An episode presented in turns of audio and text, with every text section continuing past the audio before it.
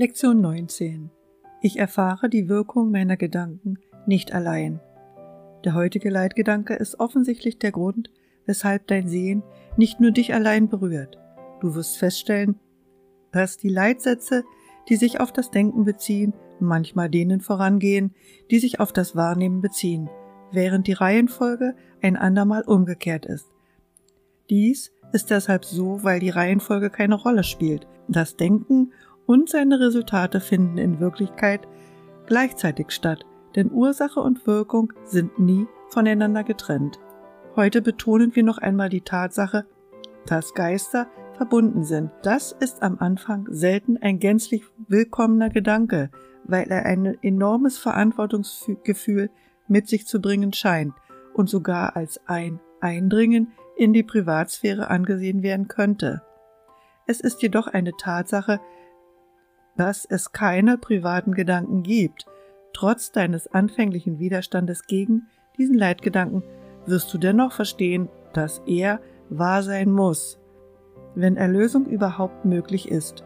Und Erlösung muss möglich sein, weil sie der Wille Gottes ist. Die etwa eine Minute dauernde Geisteserforschung, die die heutigen Übungen erfordern, soll mit geschlossenen Augen durchgeführt werden. Zuerst soll der Leitgedanke für den heutigen Tag wiederholt und dann der Geist sorgfältig auf die Gedanken hin untersucht werden, die er gerade enthält.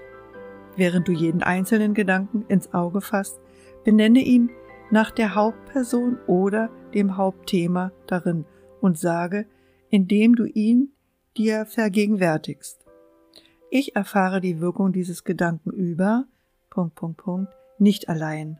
Das Erfordernis, die Auswahl eines jeden Gegenstandes für die Übungszeiten so unterschiedslos wie möglich vorzunehmen, dürfte dir inzwischen ziemlich vertraut sein und wird nun nicht mehr täglich wiederholt, obwohl wir es gelegentlich noch zur Erinnerung mit anführen werden. Vergiss jedoch nicht, dass die zufällige Auswahl der Gegenstände in allen Übungszeiten durchweg wesentlich ist. Die fehlende Ordnung in diesem Zusammenhang wird schließlich dazu führen, dass auch die Einsicht in eine fehlende Rangordnung bei Wundern für dich Bedeutung erlangt. Abgesehen von der, wenn nötig, Anwendung des heutigen Gedankens sind mindestens drei Übungsperioden erforderlich, deren Dauer bei Bedarf verkürzt werden kann. Mehr als vier solltest du nicht versuchen.